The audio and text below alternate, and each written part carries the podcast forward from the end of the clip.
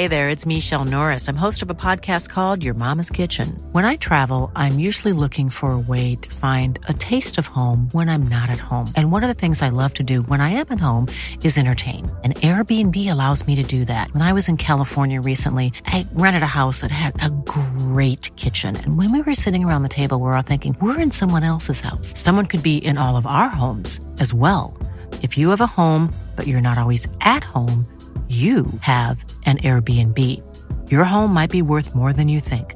Find out how much at airbnb.com/slash host.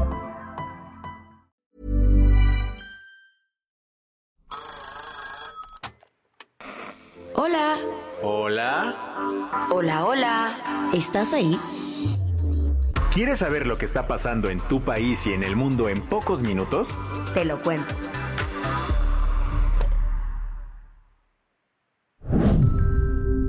Hoy es lunes 8 de enero de 2024 y antes de contarte qué está pasando en el mundo, queremos desearte un muy feliz año nuevo. De parte de todo el equipo Teleca, deseamos que todos tus propósitos se cumplan en este ciclo que va empezando.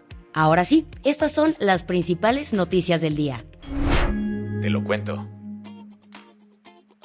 Han pasado 18 años desde los primeros cargos por delitos sexuales que recibió Jeffrey Epstein, y es la fecha en la que siguen saliendo personas relacionadas con su red de esclavitud sexual. Ahora, esta noche se reveló la primera parte de los documentos judiciales vinculados a las acusaciones por delitos sexuales contra el millonario Jeffrey Epstein. Desde la semana pasada, la justicia estadounidense ha comenzado a hacer públicas miles de hojas que integran el expediente contra Jeffrey Epstein y su socia y pareja Ghislaine Maxwell. El pasado miércoles 3 de enero, la jueza Loretta Presca desclasificó más de 900 páginas del expediente que integra el caso en contra del pedófilo y agresor sexual, quien murió en su celda de Nueva York en 2019 mientras esperaba su sentencia. La decisión de la jueza es parte del acuerdo extrajudicial alcanzado entre Virginia Joffrey, una de las víctimas de Epstein, y Wesley Maxwell, la socialité británica que fue amante de Jeffrey y presuntamente una de las personas claves para establecer la red de pedofilia y explotación sexual. La revelación de los documentos ha ventilado un montón de nombres famosos que aparecen en el expediente. ¿Como cuáles?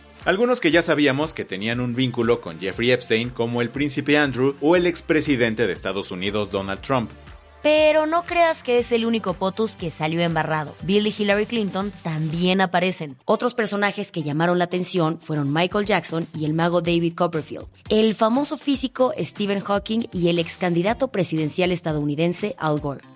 Pero ojo, antes de que vayas a cancelarlos, el aparecer en el expediente no quiere decir que necesariamente hayan sido parte de la red de pedofilia de Epstein. Entonces, pudieron haber tenido algún contacto con Jeffrey o simplemente pudo ser que los investigadores los habrían mencionado frente a las víctimas para intentar profundizar más en el caso. ¿Qué más hay?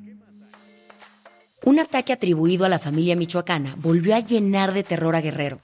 Habrá cambiado el año, pero la violencia sigue siendo igual para los habitantes de distintas comunidades de Guerrero. Esta vez, el epicentro de la masacre fue la comunidad de Buenavista de los Hurtado en el municipio de Eliodoro Castillo. Estamos hablando de la frontera entre la región de la Costa Grande y la de Tierra Caliente. Esta zona lleva años sumergida en la violencia por la disputa de distintos grupos criminales como los Tlacos y la familia michoacana.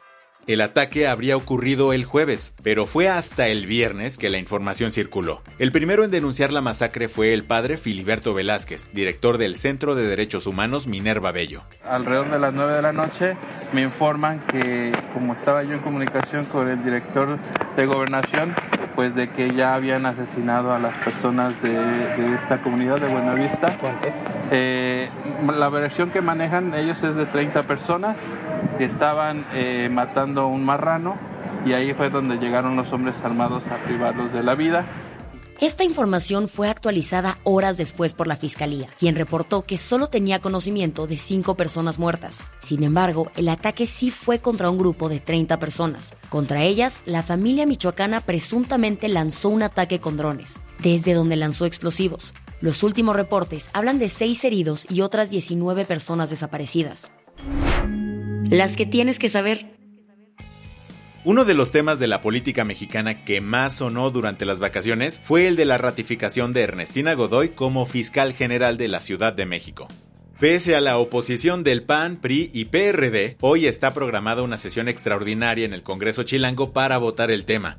En medio de esta pugna, el secretario general del PRI en la Ciudad de México, Tonatiu González, fue presentado por policías locales ante un juez por una investigación relacionada al delito de trata. Líderes de la oposición como el priista Alito Moreno o Marco Cortés del PAN acusaron a la fiscal Ernestina Godoy de armar una práctica de terrorismo para presionar a los diputados en favor de su ratificación.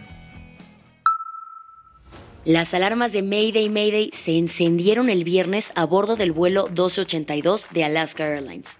El Boeing cubría la ruta Portland, Ontario, California, cuando una puerta de emergencia explotó a 16.000 pies, obligando a un aterrizaje de emergencia. Por fortuna, ninguna persona murió, pero el incidente sí ha causado un montón de reacciones. De entrada, aerolíneas como Copa, Aeroméxico y Turkish Airlines dejaron en tierra a toda su flota de 737 MAX 9. Este es el mismo modelo del avión de Alaska que sufrió el incidente. La FAA de Estados Unidos también ordenó que 171 aviones no despeguen hasta revisar que no haya un fallo generalizado en el modelo pueda poner en riesgo la seguridad de los pasajeros.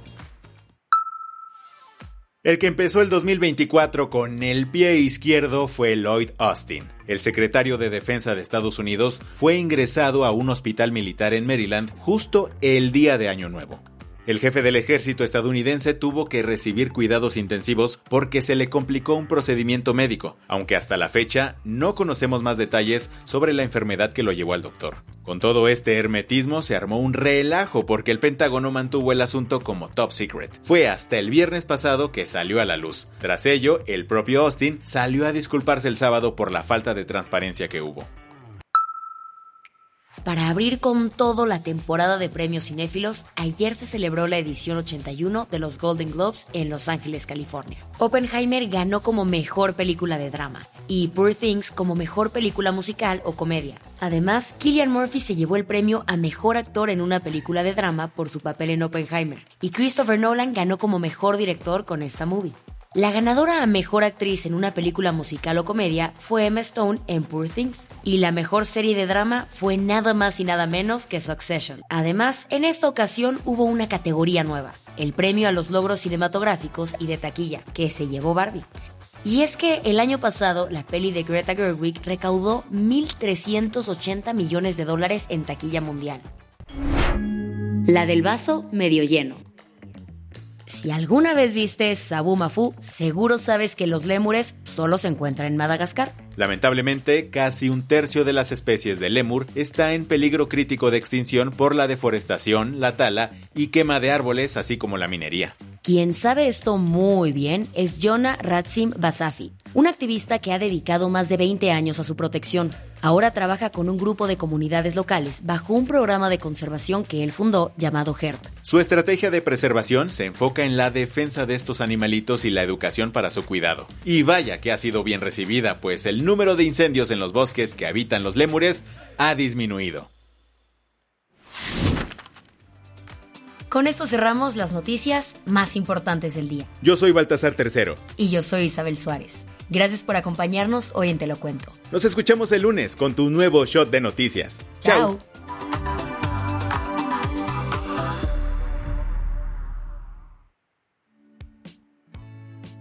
Este noticiero es una producción de Te lo cuento. El guion de este episodio estuvo a cargo de Aisha Yanabi, Paula Gándara es la editora del guion y la dirección editorial es de Sebastián Ermenger. Gelú de Santillán es la directora creativa y el diseño de sonido está a cargo de Alfredo Cruz. Si quieres estar al día, nos encuentras como arroba te lo cuento en Instagram, TikTok, Snapchat y Twitter.